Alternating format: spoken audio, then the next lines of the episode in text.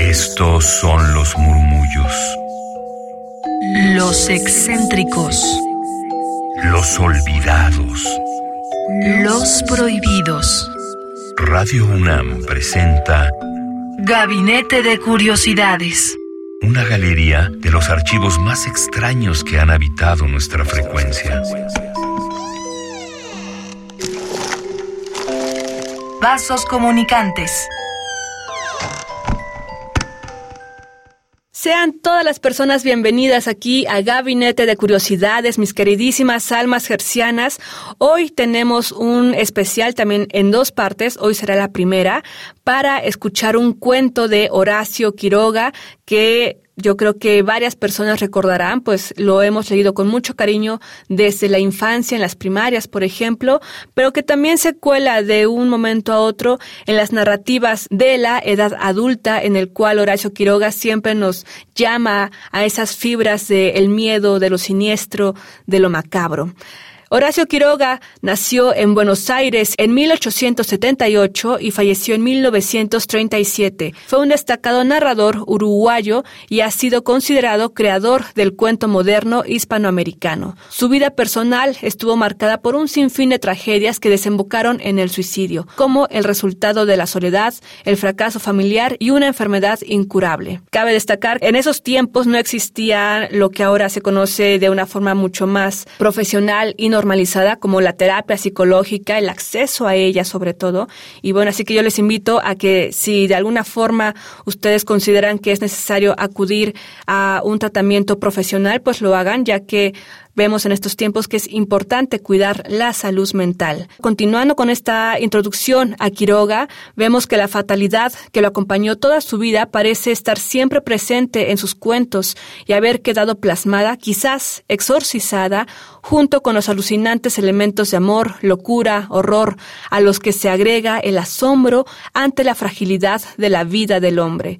Más allá, que es el cuento que vamos a escuchar, constituye una fiel muestra de la obra de Quiroga y pertenece a el libro, el clásico El salvaje y otros cuentos. Esta grabación también es una cuestión que recuperamos aquí en este gabinete justamente de curiosidades sonoras, ya que fue producido por Eduardo Ruiz Aviñón en 2003 en el estudio 19 con la operación y postproducción de David Bojorges y Sonia Ramírez, a quien también le mandamos un fuerte saludo. Y en la lectura a cargo está María Eugenia Pulido. Escuchemos la primera parte de dos. Más allá. Yo estaba desesperada. Mis padres se oponían rotundamente a que tuviera amores con él, y habían llegado a ser muy crueles conmigo. Los últimos días no me dejaban ni asomarme a la puerta. Antes, lo veía siquiera un instante parado en la esquina, aguardándome desde la mañana. Después, ni siquiera eso. Yo le había dicho a mamá la semana antes. ¿Pero qué le hayan tú y papá, por Dios, para torturarnos así? ¿Tienen algo que decir de él? ¿Por qué se han opuesto ustedes como si fuera indigno de pisar esta casa, a que me visite? Mamá, sin responderme, me hizo salir. Papá, que entraba en ese momento, me detuvo del brazo y, enterado por mamá de lo que yo había dicho, me empujó del hombro afuera, lanzándome de atrás. Tu madre se equivoca. Lo que ha querido decir es que ella y yo, ¿lo oyes bien? Preferimos verte muerta antes que en los brazos de ese hombre. Y ni una palabra más sobre esto. Esto dijo papá. Muy bien, le respondí volviéndome más pálida, creo, que el mantel mismo. Nunca más les volveré a hablar de él. Y entré en mi cuarto despacio, y profundamente asombrada de sentirme caminar y de ver lo que veía, porque en ese instante había decidido morir. Morir. Descansar en la muerte de ese infierno de todos, sabiendo que él estaba a dos pasos, esperando verme y sufriendo más que yo, porque papá jamás consentiría en que me casara con Luis. ¿Qué le hallaba? me pregunto todavía. ¿Que era pobre? Nosotros lo éramos tanto como él. Oh, la terquedad de papá yo la conocía como la había conocido mamá. Muerta mil veces, decía él, antes que darla a ese hombre. Pero él, papá, ¿Qué me daba, en cambio, si no era la desgracia de amar con todo mi ser sabiéndome amada y condenándome a no asomarme siquiera a la puerta para verlo un instante? Morir era preferible. Sí, morir juntos. Yo sabía que él era capaz de matarse, pero yo, que sola no hallaba fuerzas para cumplir mi destino, sentía que una vez a su lado preferiría mil veces la muerte juntos a la desesperación de no volverlo a ver más. Le escribí una carta, dispuesta a todo. Una semana después nos hallábamos en el sitio convenido y ocupábamos una pieza del mismo hotel. No puedo decir que me sentía orgullosa de lo que iba a hacer, ni tampoco feliz de morir. Era algo más fatal, más frenético, más sin remisión, como si desde el fondo del pasado, mis abuelos, mis bisabuelos, mi infancia misma, mi primera comunión, mis ensueños, como si todo esto no hubiera tenido otra finalidad que impulsarme al suicidio. No, no nos sentíamos felices, vuelvo a repetirlo, de morir. Abandonábamos la vida porque ella nos había abandonado ya, al impedirnos ser el uno del otro. En el primero, puro y último abrazo que nos dimos sobre el lecho, vestidos y calzados como al llegar, comprendí, mareada de dicha entre sus brazos, cuán grande hubiera sido mi felicidad de haber llegado a ser su novia, su esposa, a un tiempo tomamos el veneno. En el brevísimo espacio de tiempo que media entre el recibir de su mano el vaso y llevarlo a la boca, aquellas mismas fuerzas de los abuelos que me precipitaban a morir, se asomaron de golpe al borde de mi destino, a contenerme. Tarde ya. Bruscamente todos los ruidos de la calle, de la ciudad misma cesaron retrocedieron vertiginosamente ante mí, dejando en su hueco un sitio enorme, como si hasta ese instante el ámbito hubiera estado lleno de mil gritos conocidos.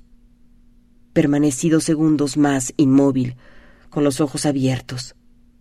Y de pronto me estreché convulsivamente a él, libre por fin de mi espantosa soledad. Sí, estaba con él, e íbamos a morir dentro de un instante. El veneno era atroz, y Luis inició el primer paso que nos llevaba juntos y abrazados a la tumba. Perdóname, me dijo, oprimiéndome todavía la cabeza contra su cuello. Te amo tanto que te llevo conmigo.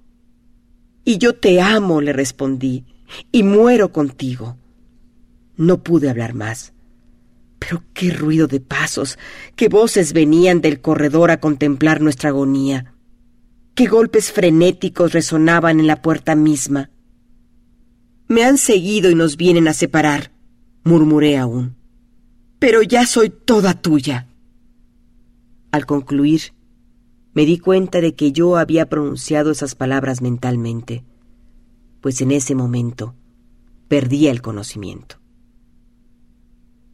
Cuando volví en mí, tuve la impresión de que iba a caer si no buscaba dónde apoyarme. Me sentía leve y tan descansada que hasta la dulzura de abrir los ojos me fue sensible. Yo estaba de pie en el mismo cuarto del hotel, recostada casi a la pared del fondo. Y allá, junto a la cama, estaba mi madre desesperada. ¿Me habían salvado, pues? Volví la vista a todos lados, y junto al velador, de pie como yo, lo vi a él, a Luis, que acababa de distinguirme a su vez y venía sonriendo a mi encuentro. Fuimos rectamente el uno hacia el otro, a pesar de la gran cantidad de personas que rodeaban el lecho, y nada nos dijimos, pues nuestros ojos expresaban toda la felicidad de habernos encontrado. Al verlo, diáfano y visible a través de todo y de todos, acababa de comprender que yo estaba como él, muerta. Habíamos muerto, a pesar de mi temor de ser salvada cuando perdí el conocimiento. Habíamos perdido algo más, por dicha. Y allí en la cama, mi madre desesperada, me sacudía a gritos, mientras el mozo del hotel apartaba de mi cabeza los brazos de mi amado. Alejados al fondo, con las manos unidas, Luis y yo veíamoslo todo en una perspectiva nítida, pero remotamente fría y sin pasión. A tres pasos, sin duda, estábamos nosotros, muertos por suicidio, rodeados por la desolación de mis parientes, del dueño del hotel y por el vaivén de los policías. ¿Qué nos importaba eso? Amada mía, me decía Luis, ¿a qué poco precio hemos comprado la felicidad de ahora? Y yo, le respondí, te amaré siempre como te amé antes, y no nos separaremos más, ¿verdad? Oh, no, ya lo hemos probado. E irás todas las noches a visitarme. Mientras cambiábamos así nuestras promesas, oíamos los alaridos de mamá, que debían ser violentos, pero que nos llegaban con una sonoridad inerte y sin eco, como si no pudieran traspasar en más de un metro el ambiente que rodeaba a mamá. Volvimos de nuevo la vista a la agitación de la pieza. Llevaban por fin nuestros cadáveres, y debía de haber transcurrido un largo tiempo desde nuestra muerte, pues pudimos notar que tanto Luis como yo teníamos las articulaciones muy duras y los dedos muy rígidos. Nuestros cadáveres. ¿Dónde pasaba eso? En verdad había algo de nuestra vida, nuestra ternura en aquellos pesadísimos cuerpos que bajaban por las escaleras, amenazando hacer rodar a todos con ellos. Muertos. Qué absurdo. Lo que había vivido en nosotros, más fuerte que la vida misma, continuaba viviendo con todas las esperanzas de un eterno amor. Antes, no había podido asomarme siquiera a la puerta para verlo. Ahora hablaría regularmente con él, pues iría a casa como novio mío. ¿Desde cuándo irás a visitarme? le pregunté.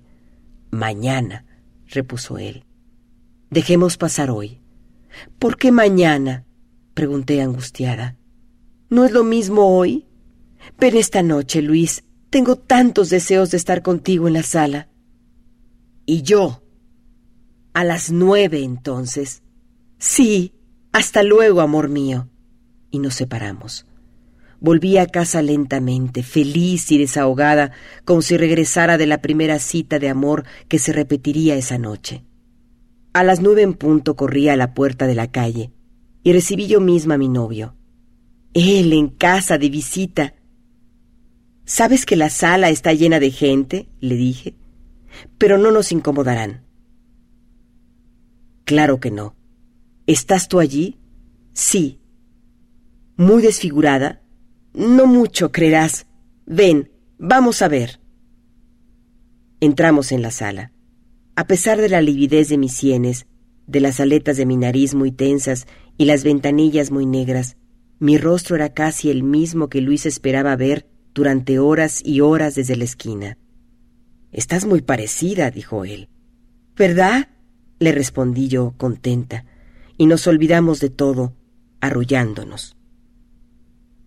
Por rato, sin embargo, suspendíamos nuestra conversación y mirábamos con curiosidad el entrar y salir de la gente. En uno de esos momentos llamé la atención de Luis. Mira, le dije, ¿qué pasará? Acabamos de escuchar este cuento que produjo Descarga Cultura, una grabación del año de 2003, editado ya en 2008, con la dirección de Eduardo Ruiz Aviñón, en la lectura a cargo de María Eugenia Pulido, y esto fue operado y postproducido por David Bojorges y Sonia Ramírez. Un fuerte abrazo a todo el equipo de descargacultura.unam.mx, quien siempre está trabajando para llevarles pues estas ficciones, estas narrativas y demás entrevistas culturales a esta página que ustedes pueden consultar de forma gratuita en cualquier dispositivo móvil con internet, descargacultura.unam.mx. Esta fue la parte 1 de 2 de este cuento Más allá de Horacio Quiroga. Hasta la próxima. Yo soy Frida Rebontulet. Hasta la próxima. Radio UNAM presentó Gabinete de Curiosidades refugio de experimentación, memoria y diversidad sonora. Dispara tu curiosidad en la próxima emisión.